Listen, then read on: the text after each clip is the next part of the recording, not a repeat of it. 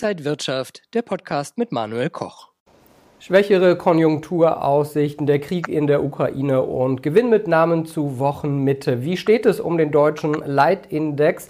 Stehen wir eigentlich doch zu gut sogar am Markt da? Das bespreche ich jetzt mit Robert Halver von der Baderbank zugeschaltet aus Frankfurt. Ich grüße Sie. Grüße Sie, Herr Koch. Herr Halver, ist die Lage so bei über 14.000 Punkten eigentlich doch zu gut für die eigentliche Lage, in der wir stecken momentan? Ja, wir haben ja schon einiges verloren, Aktienmärkten, und äh, man hat sich ja fast ein bisschen an den Kriegszustand auch gewöhnt. Man kann sich darauf einstellen, man betrachtet das Ganze jetzt sehr nüchtern. Natürlich gibt es keine positiven Nachrichten, äh, nicht nur menschlich, vor allen Dingen natürlich auch für Börse, die Börse relevant. Was heißt das für die Energieversorgung? Gibt es vielleicht dann doch ein Embargo, weil die Russen jetzt die Verträge, Lieferverträge vertragswidrig auf Rubel umstellen?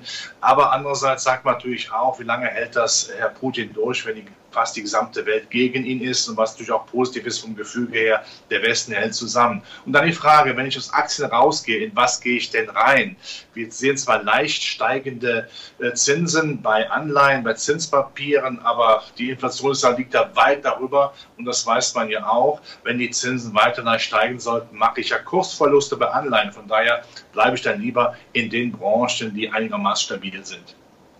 Ja, Anleihen sind tendenziell weiter unter Druck. Immerhin, der Ölmarkt scheint sich wieder ein bisschen zu stabilisieren.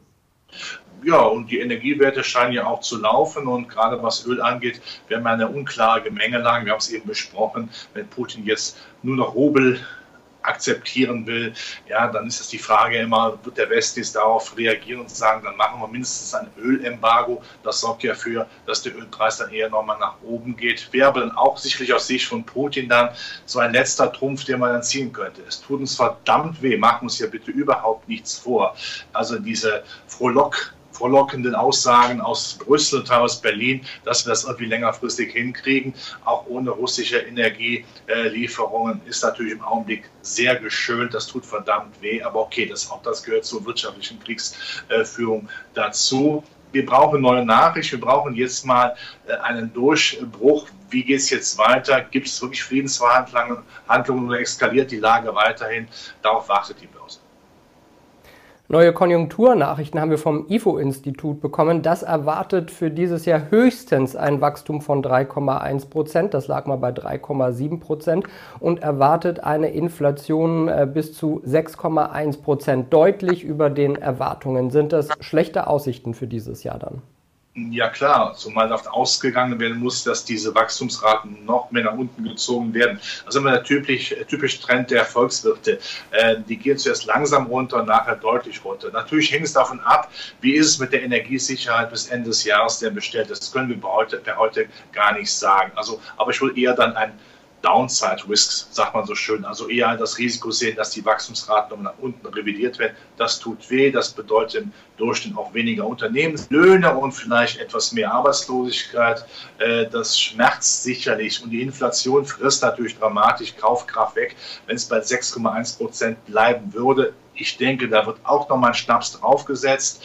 Ähm, dann ist natürlich die Reallohnsteigerung in diesem Jahr natürlich nicht vorhanden. Dann haben wir äh, realmäßig Verluste, Kaufkraftverluste, äh, die tun dann verdammt weh. Also die Binnenkonjunktur leidet, der Export leidet sowieso. Und das sieht man ja auch in den, in den Frühindikatoren, die herumgereicht werden die kippen so langsam ab. Ich denke, das wird doch etwas stärker nach unten gehen. Aber gut, da müssen wir jetzt durch. Wir wollen ja einem Lupenrennen-Aggressor auf keinen Fall das Feld überlassen. Wenn die Stimmung also jetzt kippt, kippt die auch bei den deutschen Unternehmen. Das heißt ja immer, die Auftragsbücher seien voll.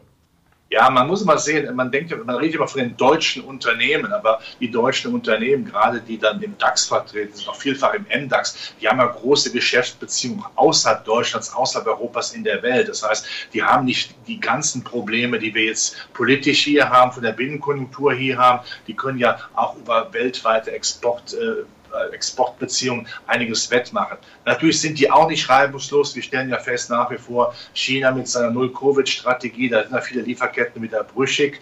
Ähm, Also man könnte schon mehr verkaufen, aber Sie haben es erwähnt, wenn es auch nur der Kabelbaum fehlt beim Auto, kommen aus der Ukraine sehr stark, wie wir alle mittlerweile ja lernen mussten, oder andere äh, Vorrohstoffe nicht da sind, dann tut das natürlich nochmal weh. Also ist immer die Frage, wo kriege ich jetzt das Material her, die Grundstoffe her, die Objekte der Begierde. All das macht dann schon ein gewisses Problem. Aber es ist immer noch sicherlich die Grundaussage, was mache ich mit dem Geld, das ja immer noch da ist, in was investiere ich, wenn nicht in Aktien. Und viele sagen natürlich auch, auch diese Krise wird irgendwann vorbei sein, dann möchte ich zumindest dann jetzt schon mal die Vorbedingungen erfüllt haben, indem ich einfach im Markt bin. Die russische Börse hat am Donnerstag nach über einem Monat oder gut einem Monat äh, wieder 33 Aktien gehandelt, darunter Gazprom, Aeroflot. Ähm, kommt in Russland die Wirtschaft so ein bisschen zur Normalisierung? Denn eigentlich kann man davon ja nicht sprechen. Nein, das ist keine Normalisierung. Was man macht, ist natürlich zuerst mal der Westen zeigen, wir können auch ohne euch, aber das ist natürlich auch eine Milchmädchenrechnung. Man setzt jetzt darauf, dass die russischen Investoren mit russischen Rubeln die russischen Werte kaufen.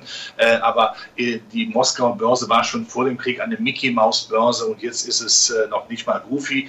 Ja, das muss man sehr klar erkennen. Und der, die ausländischen Investoren, die können ja gar nicht verkaufen. Welcher Investor, der fehlerfrei bis drei zählen kann, wird dann in Russland investieren, in Gazprom, in den durchaus sinnvollen Werten in Friedenszeiten, wenn er weiß, ich komme da gar nicht raus. Das ist ja totes Kapital. Da sitzt er auf einem toten Gaul und wundert sich, dass er nicht äh, weiterläuft. Das wird keiner machen. Das heißt, die, die russische Börse ist jetzt politisch so als eigensinnige Institution da, wir zeigen es dem Westen, aber ansonsten ist sie überhaupt nicht interessant und äh, diejenigen, die es noch äh, als Ausländer, sind wir ja alle, in Russland investiert sind, haben Erinnerungsposten dann ihrer, zurzeit mindestens in ihren Depots, wie vielleicht mit dem einen oder anderen neuen Marktwert.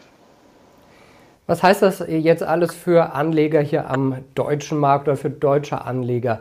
Wo sollte man investieren? Wo lieber die Finger lassen? Wie das Depot mischen? Äh, sich auf die schwierigen Zeiten weiter einstellen?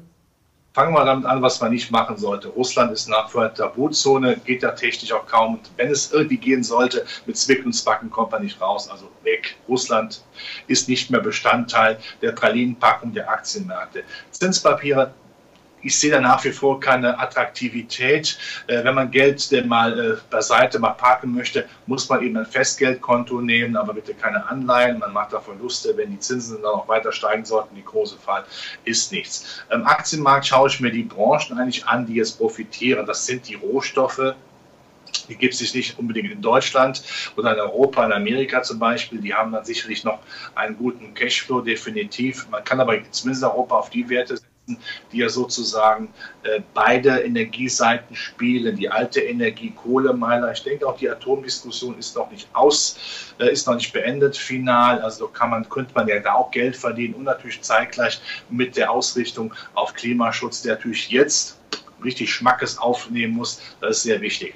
Die menschlichen Grundbedürfnisse müssen erfüllt werden. Essen, trinken, telefonieren, zum Arzt gehen. Das sind natürlich dann die, die Halteplätze, die man hat. Äh, gerade auch, weil es ja Werte mit hoher Dividendenfantasie sind. Das geht ja demnächst wieder los. Ist auch immer sehr attraktiv und lukrativ. Das ist wichtig. Aber auch sich klar vor Augen führen.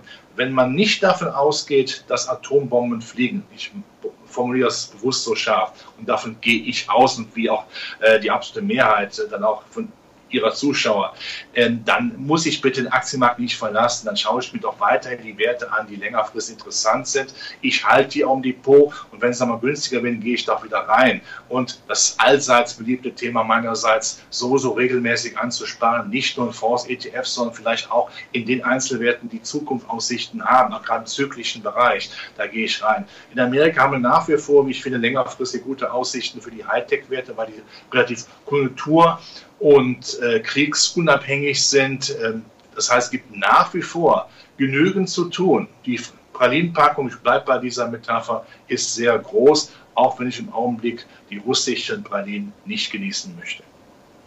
Und der DAX hat auch zwei neue Mitglieder. Sollte man da auch mal schauen, ob man die mit ins Depot nimmt oder äh, sollte man die einfach über seine ETFs vielleicht mit abdecken? Die neuen Mitglieder das ist dann gespielt. Ja, ich meine, man kann ja, jeder kann ja rechten, auch die, die großen Investoren sowieso, man weiß ja genau, was da, wer da dann reinkommen kann oder relativ genau. Das ist dann sicherlich gespielt. die sind dann mit dabei, gehören dann zur Familie, die kann man dann mit seinen grundsätzlichen ETFs und Fonds äh, dann spielen. Wichtig ist immer, es vorher zu wissen, nicht nachher. Nachher ist man immer klüger am Aktienmarkt, aber dann sind die Renditen auf Wunsch.